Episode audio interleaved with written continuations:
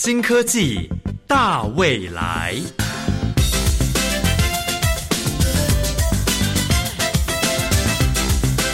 科技的进步让你看得见未来，深入浅出的介绍让你听得懂科技。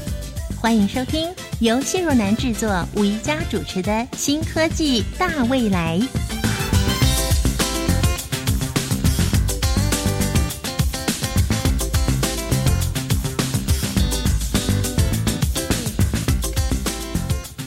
健康靠自己，生病靠医生。各位亲爱的朋友，真的好恭喜哦！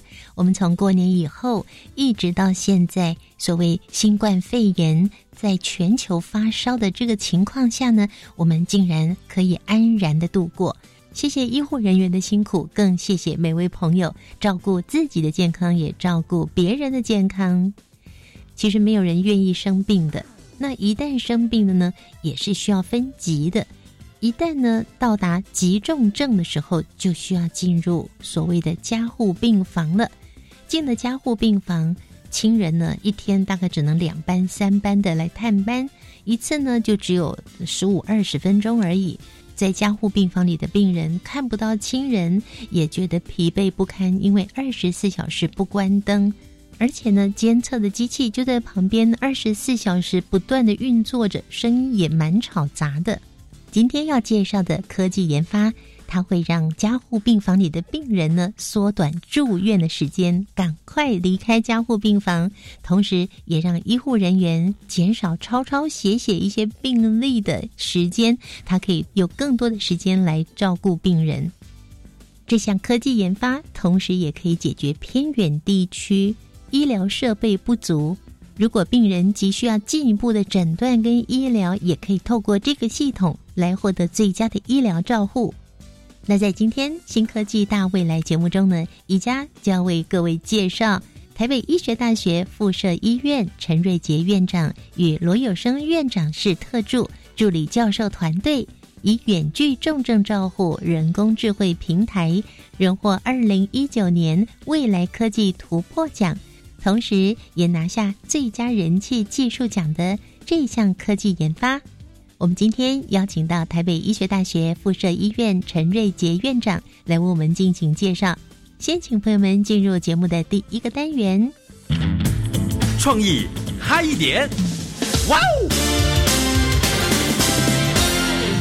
在今天的创意嗨一点单元，将透过电话连线邀请台北医学大学附设医院重症医学科袁国庆主任来跟大家谈谈重症照护相关的议题，以及远距人工智慧重症照护平台的创意。袁主任您好，各位听众朋友大家好，我是北医重症医学科的袁国庆医师，哈袁主任，很高兴有这个机会跟大家分享一下有关这个交病房的一些概念跟想法。国内的第一个加护病房是什么时候开始的呢？这个问题其实很有趣，找了一下，其实有两种说法啦。可能大家都想，一个比较熟悉的就是大家可能听过这个对台湾很有贡献的罗惠福医师啊，那是那时候他来透过这个长老教会的邀请之下过来台湾，那也参与了台湾的整个医疗的发展，非常的多年这样子。那有一种说法就是说，那时候他一九五九年来到台湾的时候，呃，有创立所谓的台湾第一间的加护病房，这是一种说法。那另外后来也有一些学者提出说，其实也许应该是那时候在一九六八年的时候，呃，是台大医院的内科有成立的第一个加护病房，不过那时候的名称是叫内科急救室。了解，那怎么样的病人会需要进入加护病房呢？简单来说，大概就是有三类。好，一个当然是大家比较就是熟悉了解，就是说不稳定的病人，通常都是有一些器官衰竭，哦，比如说呼吸衰竭啊，或者是呃肾功能衰竭的病人。那这种病人可能会情况比较不稳定哦，需要比较加强的治疗。第二类的部分呢，就是呃，因为我们知道医学的治疗的这个处置跟手术日新月异，有一些时候是病人接受比较重大的手术，譬如说心脏手术啊，哦，脑部手术之后，那术后他会有一段恢复期，需要密切的观察。那交病房里面有比较适合的仪器，可以密切的观察。了解病人的情况。那第三类就是说，他会占用比较多在病房的一些护理或医疗资源，譬如说，呃，那种伤口很大、很复杂，哦，譬如说比较大面积的烫伤这样子，伤口比较复杂，整个照护的强度跟难度比较高。那这一类的病人哈，呃，有时候也需要在加护病房里面治疗。大概来讲，大概有这三类的病人是需要在加护病房治疗的。嗯，主任分析的很清楚呢。那您刚刚有提到，就是在加护病房里面有比较多的仪器是可以监测病人们的一些身体状况。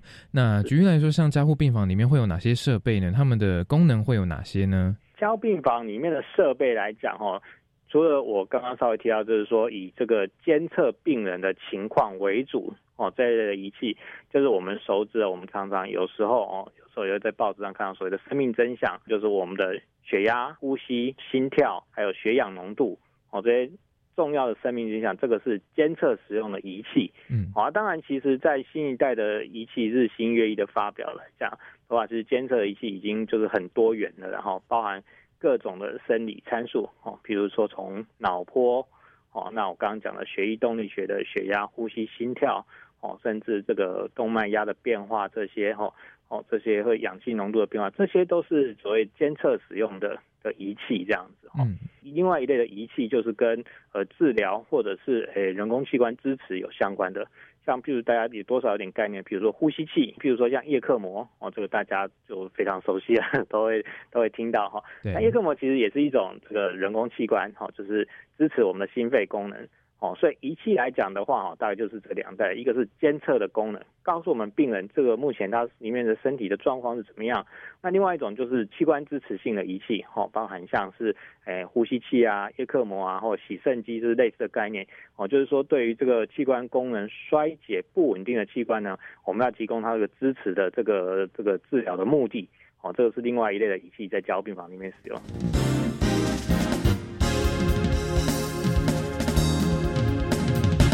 对于远距人工智慧重症照护平台啊，你觉得这一个呃新的研究发挥了什么样的创意呢？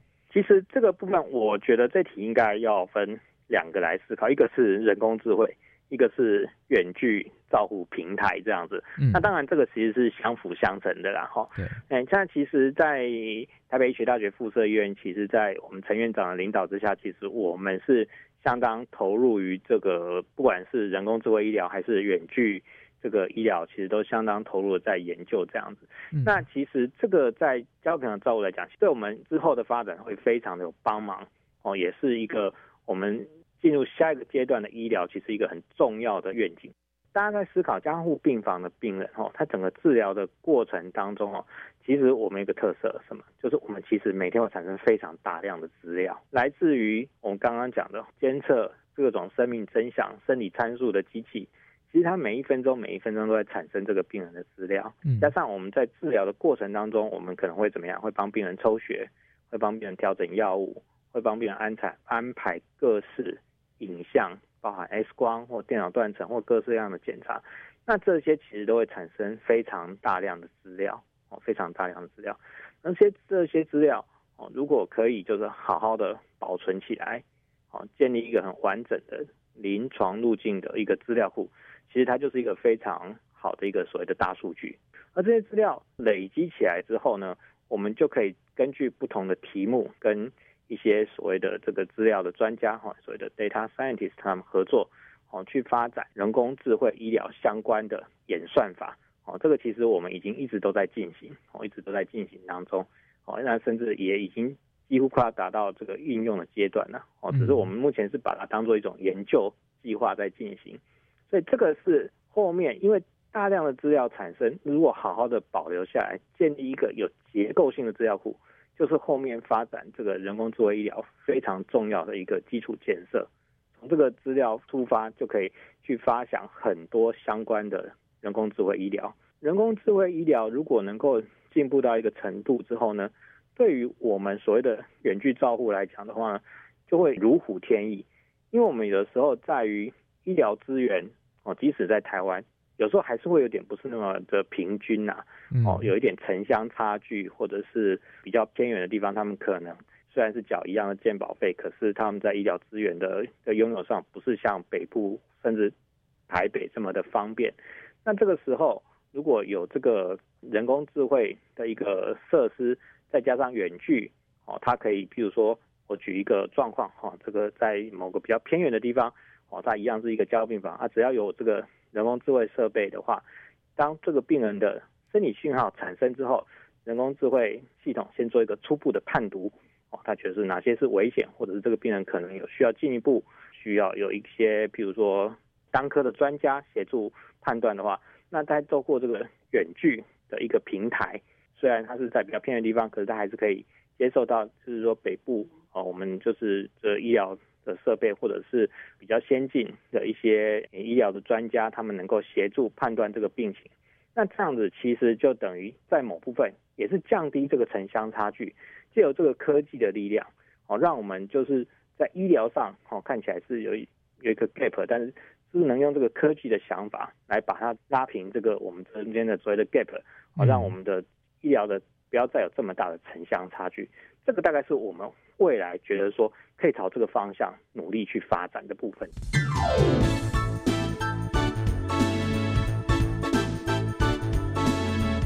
十分感谢袁主任的分享。远距人工智慧重症照护平台，透过比较先进的技术，能够协助医护人员更加有效率的判断病患的身体状况。在医疗过程中，会产生许多有关于患者的数据资料，透过大数据的整合系统。投入人工智慧当中，当在比较偏向的医疗环境之下，人工智慧可以先行判断患者的状况，再有远距的方式，透过医师加强判断治疗。这是一个未来台湾医疗环境上发展的愿景。接下来的节目将由主持人宜家深入访谈台北医学大学附设医院陈瑞杰院长。我是宣佑，创意嗨一点，我们下次再见。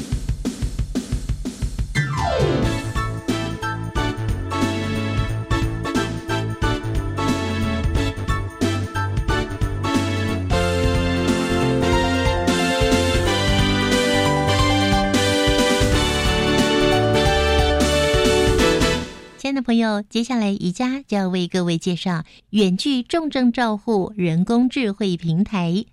我们邀请到了台北医学大学附设医院院长陈瑞杰陈院长。陈瑞杰院长目前也担任台北医学大学人工智慧医疗硕士在职专班教授。他的研究专长包括肝胆胰外科、急症外科、外伤流行病学、重症医学。医院管理以及医学资讯，陈院长过去曾经任教于台北医学大学急诊学科及伤害防治学与临床医学研究所，并且曾经担任中国医药大学附设医院急症及外伤中心的副院长，台湾外伤医学会理事长。他服务外伤重症病患超过三十六年的时间。他在一九九七年。任职于长庚医院的时候，成立了全台湾第一套开刀房资讯系统。陈院长曾经荣获台北医学大学附设医院研究计划奖、第十九届台北市医师工会杏林奖以及国家生计医疗品质银奖。今天为听众介绍的远距重症照护人工智慧平台。荣获二零一九年未来科技突破奖以及最佳人气技术奖。我们邀请陈院长。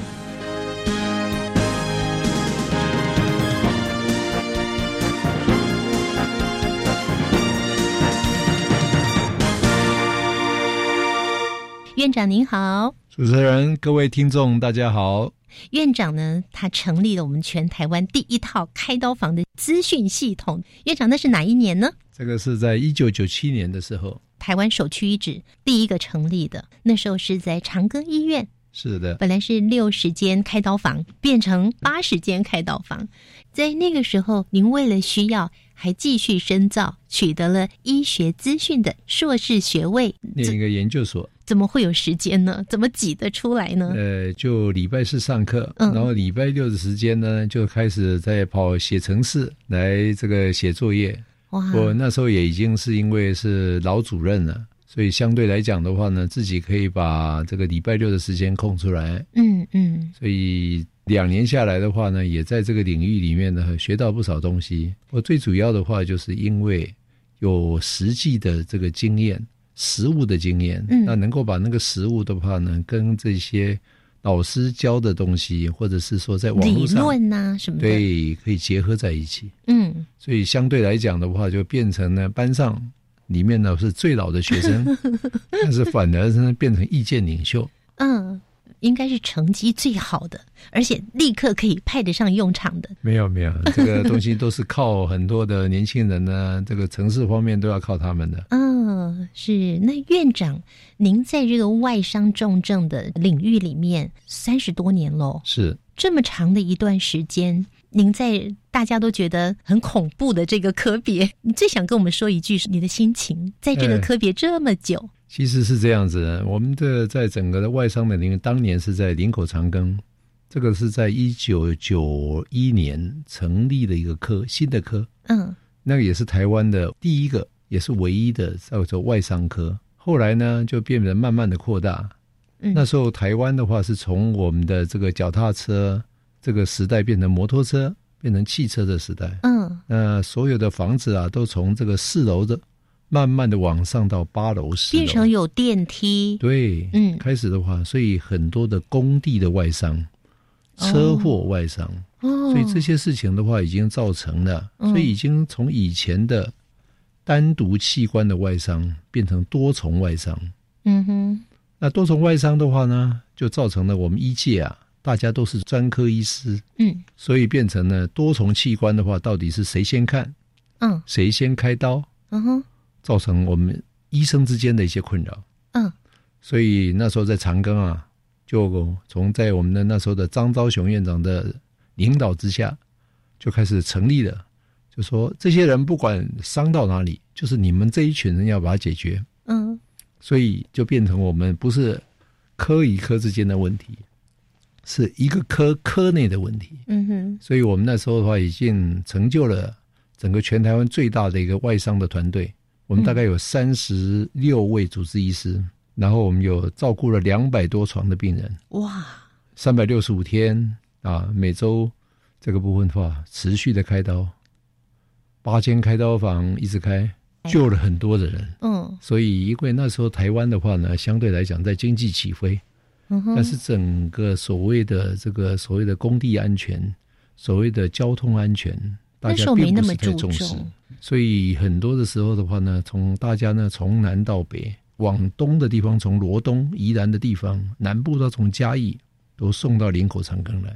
嗯，所以我们那时候等于是全台湾的这个有这个多重外伤的一个集中地，最值得信赖的医院在当时。所以从三十六年的时间以来，在你手上医疗过的病患应该数不清吧？呃，不敢讲数不清了。我相信对台湾社会的贡献呢，有一些贡献。那更重要的是团队。嗯，现在当年呢，在我们这个整个负责外伤的话，现在都是长庚医院或者是台湾医界的领导人物。嗯，我相信这一点是最值得欣慰的。是。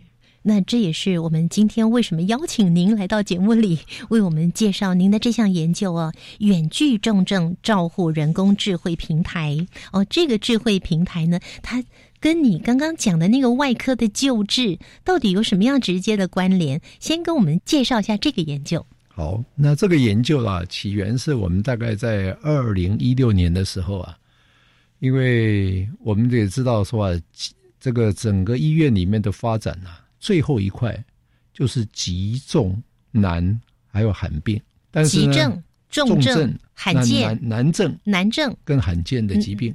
那难症是什么？难症的话，就是像我们这个比较的话，就是 ICU 的加护病房的这个部分。难的话，就是大家搞不清楚它是这样，很难诊断的。哦，来的时候大家束手无策，哎，一直在发烧，或者说哎，长的这个肿瘤到底从哪里来的？嗯，啊，这些部分。那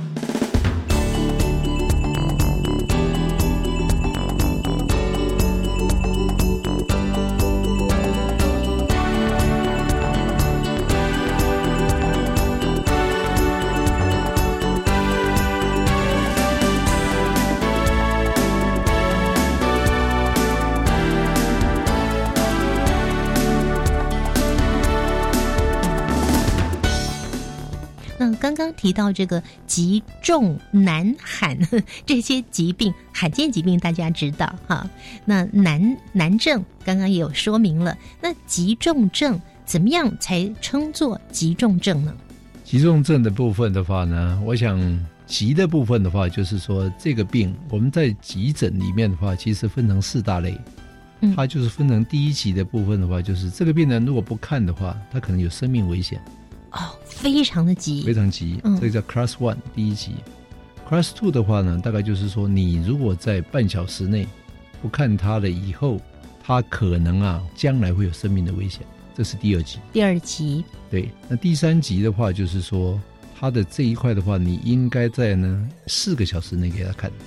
那第四集的话，就是说，哎，你或许可以看。所以意思就是说，我们通常在急诊啊。什么叫急的？我们大概是针对第一级跟第二级，它有分级呀，对不对？现在有分级，以前没有。嗯，就减伤分类。那重的话呢，大概这一部分的话，我们也有另外一个方法。比如说一个加护病房，它这个是一个资源呢，很重要。像我们这一次的新冠肺炎，不是每个人都应该住到加护病房，或住到隔离病房，或住到什么。所以加护病房的话，这个东西不管是在哪一家医院，它其实都是国家的资源。对。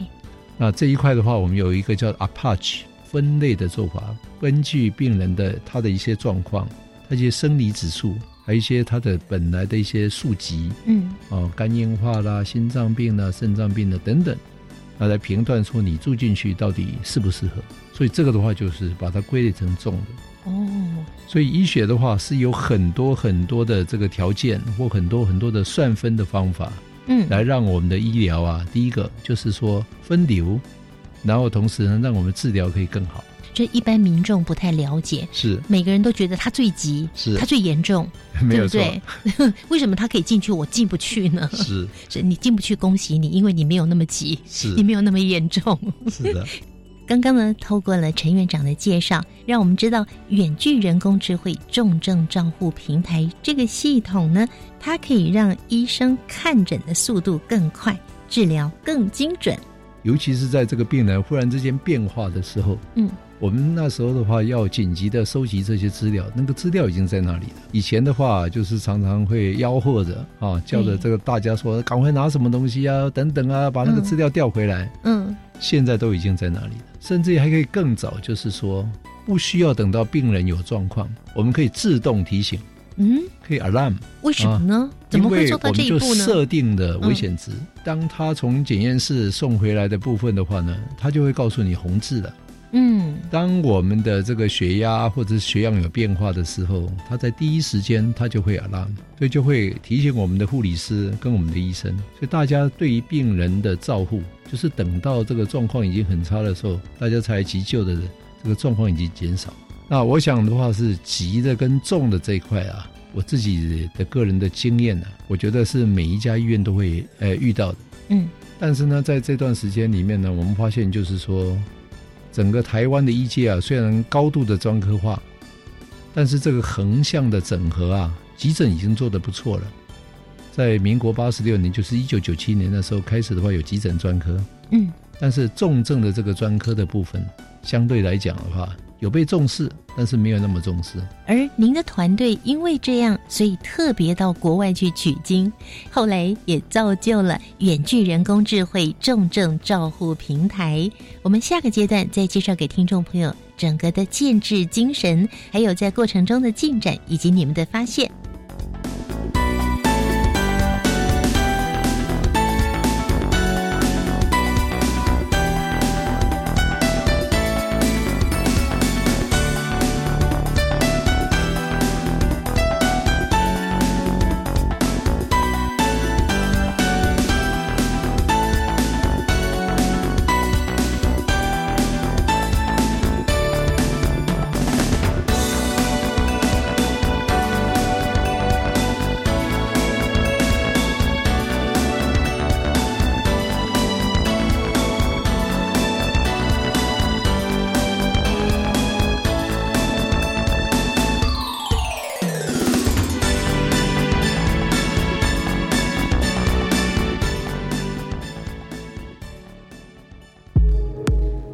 时代的今天，假新闻的运作已经高度产业化，从烂讯息、脸书发文，进化到 YouTube 假造影片，造成国家安全与稳定的威胁。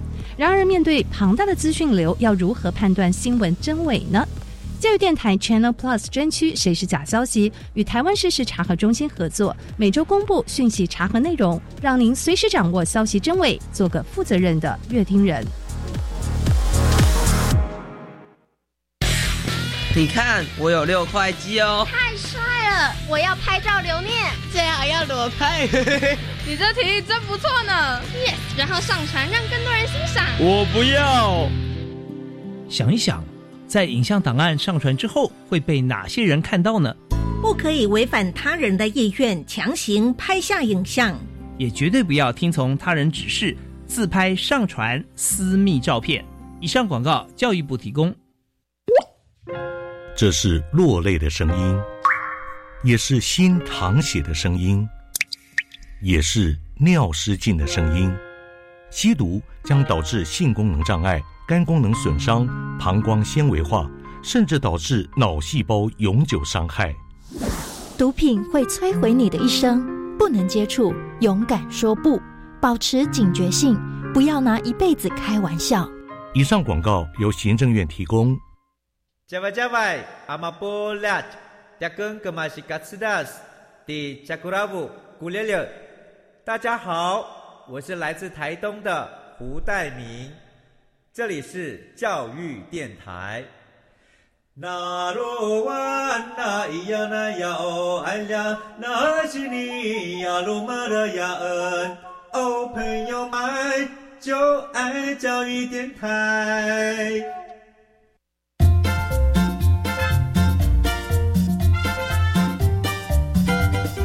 新科技大未来，每个星期三上午十一点零五分，与你在教育电台的频道上认识新科技，迎接大未来。新科技大未来节目，今天呢，我们特别邀请到了台北医学大学附设医院陈瑞杰陈院长，为我们介绍远距重症照护人工智慧平台。好聪明的平台，他们是花了很多的精神来来创建的这个平台。现在呢，我们期待更多人来认识它。我们请院长为我们介绍你们特别到国外去学习的这一段喽。二零一六年的时候，我们到哈佛大学的这个叫做 Brigham Woman 这家医院啊去参访。那时候的话呢，我们已经开始在把我们的家护病房的资料。那为什么家护病房的资料很难去整理？因为它是医院里面呢最多的资料，而且它的来源最杂。嗯。那问题呢，在这个很多很杂的资料里面，要很快的做决定。我们常常很多的护理师啊。下班的时候还要花一个小时的时间呢，在那边抄抄写写。写今天病人的状态吗？写前面的那个部分的状态，他的比如说他的血压，他的这个这个血氧，嗯哼，他的这个整个打了多少点滴进去，吃了多少的东西，还有刚刚的这个检验的数值。所以我们那时候在想的话，就是说，假如能够把这些医疗的仪器里面的这些资讯，能够直接。自动化的进入我们的系统，嗯，那我们护理师就可以花更多的时间呢，来照顾病人，而不是只有照顾病例。嗯，所以这一段的话，那时候就有这样的想法。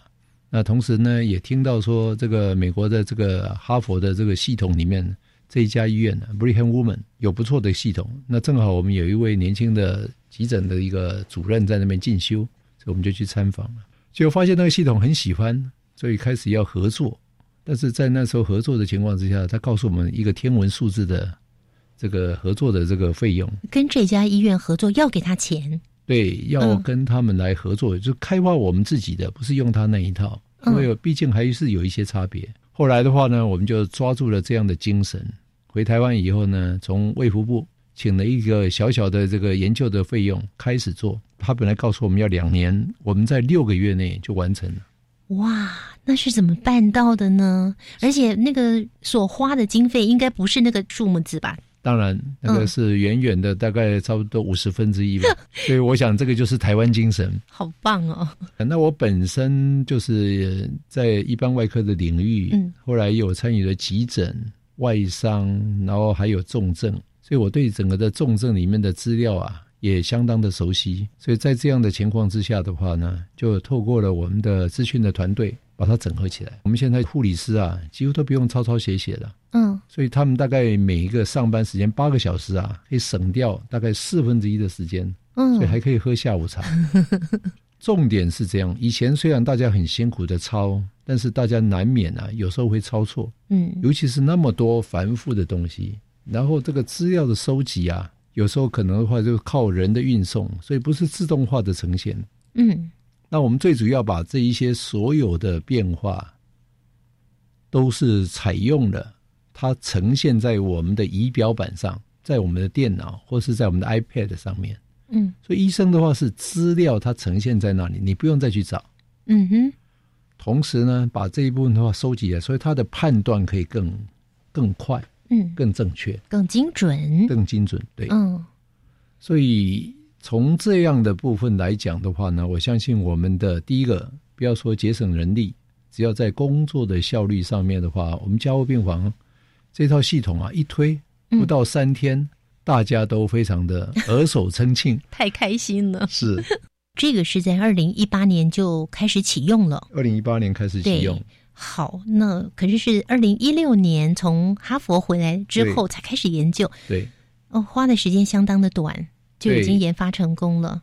我们大概二零一六年大概是夏天，大概八九月的时候去的，然后回来的话就决定做，就是在二零一七年的的一月年初。年初的时候，嗯，所以其实是在二零一七年大概差不多八九月的时候我们就出来半年，那完了以后就不断的测试，所以完了以后正式上来的话，其实已经经过一段时间的测试了，嗯，那正式上场大概是二零一八年的三月。是，那这个呢是仅止于在台北医学大学附设医院来使用呢，或者是说我们全台湾的所有的医院想要使用都可以用呢？当然，这个目前的话呢，第一个就是在我们整个台北医学大学附设医院六十间的加护病房，我们都使用了，而且我们有两个版本，一个的话是大人，还有小孩，因为小孩他是一个要靠体重来测量的部分，他不是一个小人。大人里面变小的，他实际上很多的计算的这个指标是跟大人完全不一样的。哦，是，所以分开。这要是另外一个系统。所以在这样的情况之下的话呢，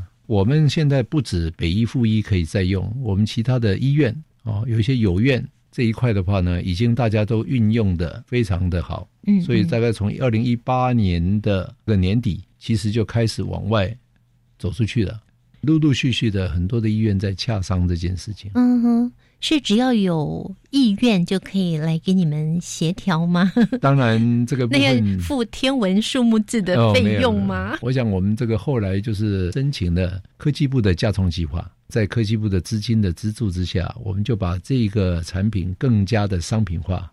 当然，在这个商品化的过程完了以后的话，呢大概就是要朝着一个就是新创公司发展。嗯。所以这一部分，也就是说，一定要有一个相当的一个收费，但是绝对不是天文数字。我们应该可以这样比，嗯，比这个同值的国际的品牌的部分的话，我们是它的十分之一，少一个零。哇，这一部分的话，我相信是我们国内的这个医院啊，大部分都可以负担得起。嗯，那同时呢，我想我们对于我们的这个国内的部分的话，加上我们自己的。大家互相的切磋，互相的这个教学，大家也可以很快的上手。嗯，比如说我们现在使用的那家医院，它不到两个礼拜全部上去。不到两个礼拜，不到两个礼拜，对一个系统的导入啊，我们这个是很快的。嗯，那需要配备什么硬体设备吗？还是电脑就够了呢？只要电脑，但是很重要的就是要把它原来的，比如说台湾我们大部分的医院啊，仪器都来自于各个不同的厂牌。哦，比如说它的这个侦测它的血压的侦测它的血氧的仪器，嗯，对，那仪器端的部分的话呢，我们都已经帮它解码了。什么是解码？解码的意思就是说，当它的有个整个讯号的传输，那每一个厂牌它都有它的 source code，它的来源码。那这一块的话呢，就是因应我们台湾，因为通常的话就是你要买它的仪器，要买它的硬体，要买它的软体，那你才能用。我们现在的话呢，你买别的硬体，但是可以用我们的软体，就可以结合上去。哇，好像省下一大笔再买硬体费用的钱。对，所以这一部分就是我们台湾自己我们开发的这个系统里面最大的一个特色。哎，可能听众朋友听到这边更想要了解，就是这个平台已经上线两年的时间了，它到底要怎么样来运作呢？听说它是可以二十四小时。去自动搜集、整合、分析重症病人的生理数据，那我们都很好奇喽。那这是怎么办到的呢？就是因为当我们跟我们这些仪器啊，整个都连线的时候，我们现在设定每五分钟要自动收集这个讯号一次，所以很自然而然的话，你的体温、你的血压、你的血氧、你的心跳，大概在五分钟就被收集一次了。至于呢，检验数字的话呢，我们是收集最新的传上来以后的话，我们就自动的话被它储存起来。嗯哼。所以在这样的情况之下的话，我们的所有的资料啊，其实就是最齐全的资料。我们知道人工智慧啊，要成功的话，要精准，一定建立在呢精准的数据之上。嗯哼。所以当这个数据的话是 garbage 的话，它是不正确的话，我们叫做 garbage in garbage out，就是垃圾进垃圾出。哦，没有用。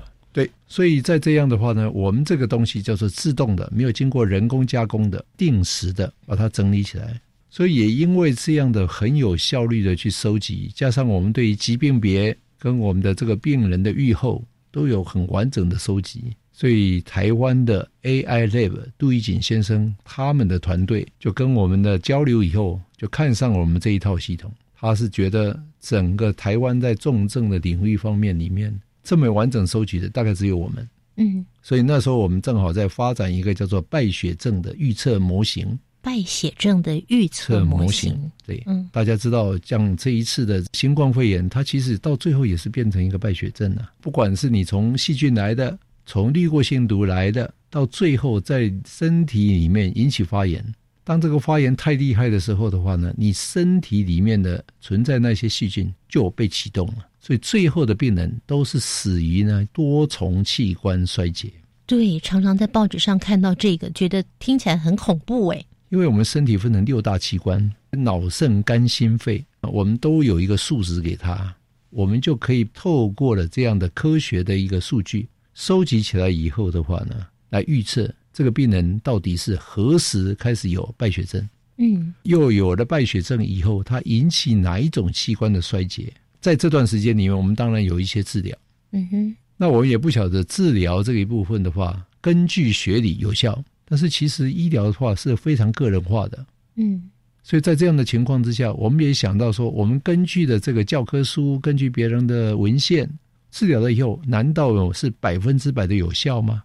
如果没有的话，那些没有效的百分之二十三十的这些人，我们能不能透过我们这个资料的收集，回过头来？将下一个同样的病人，我们会有一个不一样的治疗。嗯嗯，所以这个东西就是所谓的人工智慧、大数据。嗯，那经过了我们 machine learning，就是机器学习。所以我们先从最简单的连续性的收集、自动的收集、完整的收集，完了透过的这个数据里面，先去跑出了我们一个新的模式，所以就可以预测模式就出来了。是，然后完了以后的话，再以这个预测模式。再加上我们实际发生的这一部分，再去修正我们的预测模式。那这个预测模式的话呢，其实是相当的繁复的。我们总共现在放进去的指标啊，大概有一百一十六种。这是什么意思呢？这个就是说，你的血压、血糖、你的电解质、你的各种各种的变化。嗯，我们认为啊，从文献上收集。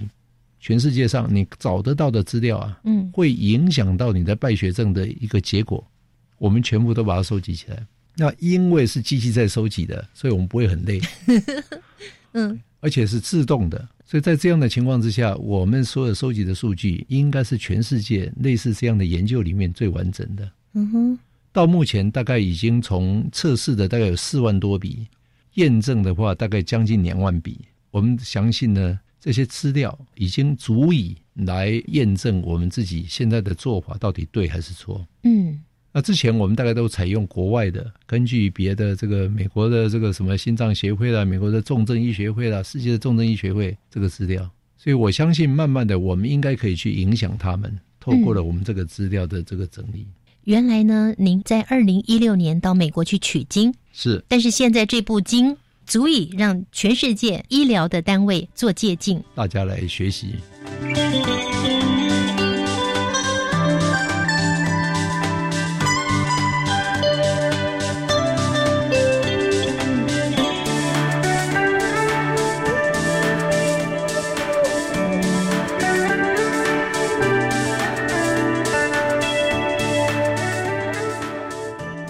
提到说，已经跳脱教科书的框架，把不同的病人虽然同一种病，可是因为人的关系，是他所呈现的状态不太一样，他就都列为一个数据参考。嗯，没有错。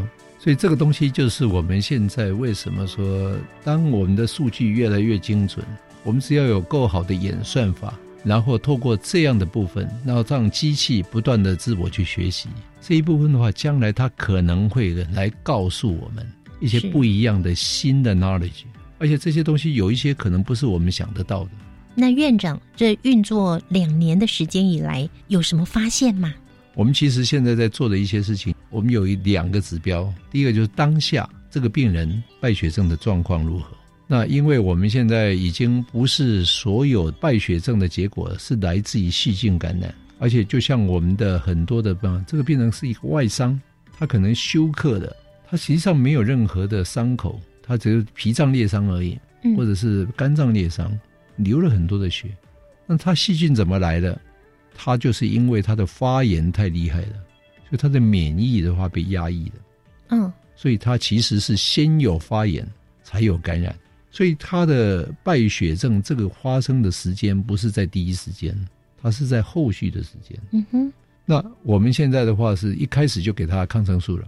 现在所有的医院或者全世界的话，就建议早期给，这样对吗？这个东西到底你给了一个抗生素以后，是把所有的细菌都杀死？嗯，可能杀死坏的，也可能在杀死好的。好的。所以现在的话，有大家一直在讲说，我们的这个细菌呢，有好菌跟坏菌。嗯。肠道里面好菌跟坏菌。对。对。而且听说这个细菌，我们用药太多了以后，它也变成超级细菌。当然。嗯。所以这些东西的话呢，就是说你怎么样的适时、适当的给，嗯，所以这些部分的话，就是我们的第一个要测的。所以当下的话呢，他应该是怎么做？嗯哼。第二个的话呢，因为我们在这个重症的病人的话，也不能够预测的太久，那我们测的话就测四十八小时以后的话呢，在我们这样的治疗情况之下，他是往好的走还是往坏的走？嗯。马上就可以看得出来喽。对，我们就从我们的数字，假如我们这些数字是错的，当然我们就错了。对，假如这个数字是对的，嗯，那这一部分的话，我们对这个病人就可以交代。嗯嗯。所以也就是说，当他的这个数值变坏的时候，我们就要开始修正我们的治疗。这个是透过了科学、科学仪器是仪器，然后资料哦非常精准，然后来告诉我们，不断的修正。所以这样的情况呢，就可以让我们的病人能够度过这个危机。所以我们实际上在运作的这一段以后，我们整个加护病人的死亡率降低了。降低多少呢？整个的败血症的病人的降低的死亡率的降了十五 percent。哇，那很高哎，很高。嗯，而且他整个的在加护病房里面住院的时间呢，平均来讲都缩短了。嗯，以前大概是七天。太好了！现在整个的话，整体来讲，不管有没有败血症的，嗯，都已经缩短到五天，那差很多。病人在加护病房的时间越短，嗯，因为我们有一个叫做加护病房症候群，意思就是说，把一个人关在加护病房里面的话，因为加护病房里面的话是没有白天晚上的，每天都滴滴答答的一大堆的仪器，然后每天很多人一个小时、两个小时这个人 check 一次。然后你的家人一天只能来两班，对，只能看十五分钟。所以常常这些病人就开始呢，就看到了他的祖先，看到他以前的老朋友，或者是说，他就开始呢，自己的话就觉得他已经好了，开始把身上的管子都拔掉。我们这个叫做暂忘，叫 delirium。嗯，也就是说，他对于时空的认知啊，对于他的病逝感已经不见了。嗯哼哼。但是这个部分一旦出现这个以后的话，他能够出来的机会是降低的。嗯。所以我们现在也把这个部分列入我们的一个 prediction，就是可以预测的。哇，这个远距重症照护人工智慧平台已经达到这样的效果了。是的，我们听了觉得非常的欣慰。人吃五谷杂粮，难免生病，也难免可能会送到加护病房，不管是自己也好，亲人也好。但听起来这样的一个研发，让大家进了加护病房会觉得安心很多耶。是的。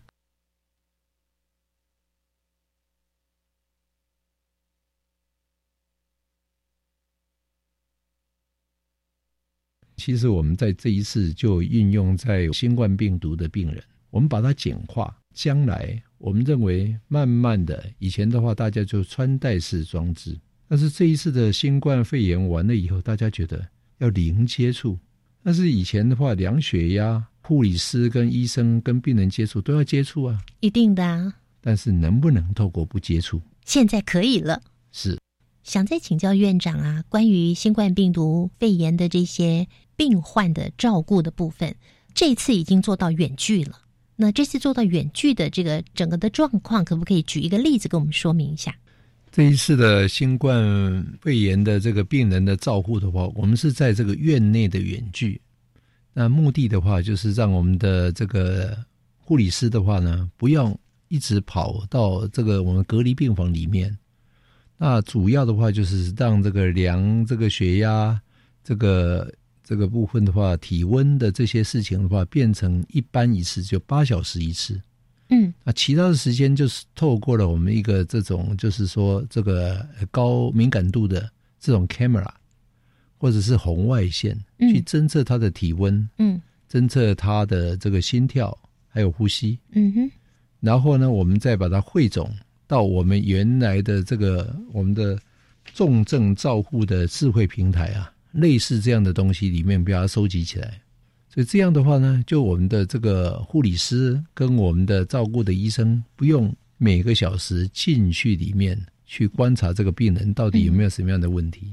最重要的话就是说，以前我们都是靠着我们一些穿戴式的装置去量测他的血压这一块的话呢，我们透过了不接触的方式来产生。嗯，那只是后台的部分，跟病人接触那个地方不接触。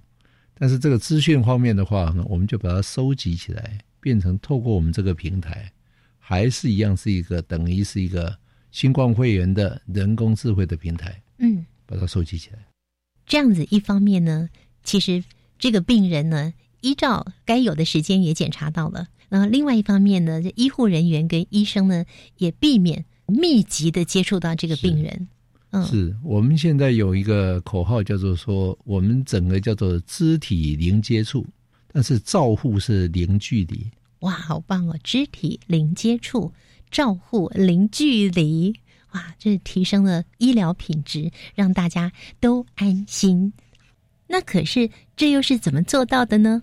我们就是透过了这样的平台，但是前面的话呢，我们是用一个。这个远距的一个照相机测这个病人他的体温、他的呼吸、他的心跳，把这个资料汇总到我们类似的平台，但是更简单一点。我们这个东西叫防疫病房，防疫病房。对，嗯，的这个平台，透过这样的方式的话，可以让我们的病人呢，怀疑新冠肺炎的感染的这个病人，或者是已经是的人，他也不会觉得太有压力，因为绑了这些东西的话，其实也会有一些皮肤上面的这些过敏。再来的话，下一个病人再问我们说：“那这个到底有没有消毒？你消毒的有没有很彻底呀？”是，嗯，这样的一套系统呢，除了自动监测功能以外，你们也跟台湾人工智慧实验室展开跨界的合作，已经开始了吗？已经开始了。嗯，那这个刚刚的数据就是大家合作的哦。那这个部分的话，我相信我们就是各有专长，他们在这个 AI 的这个运算。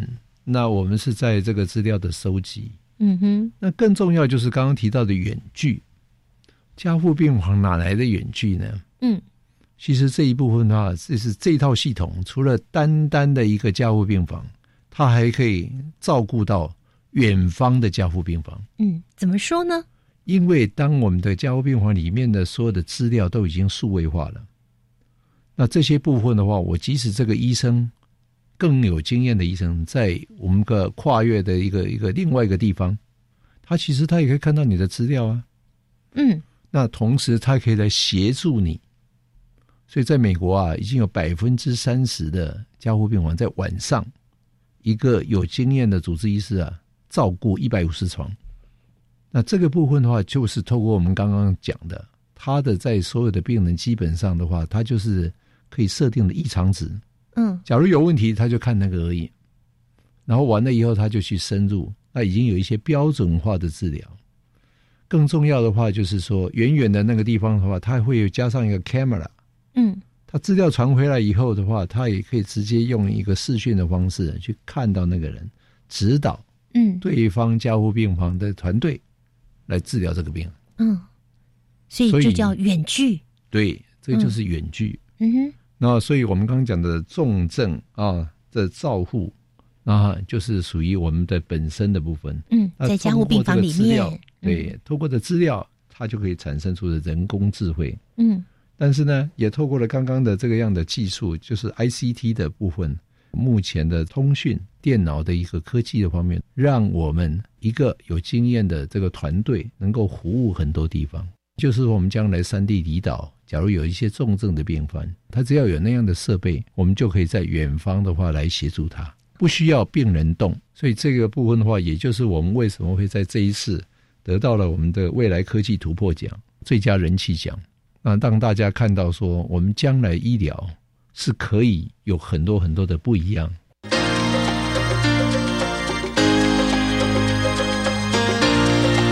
科技好生活。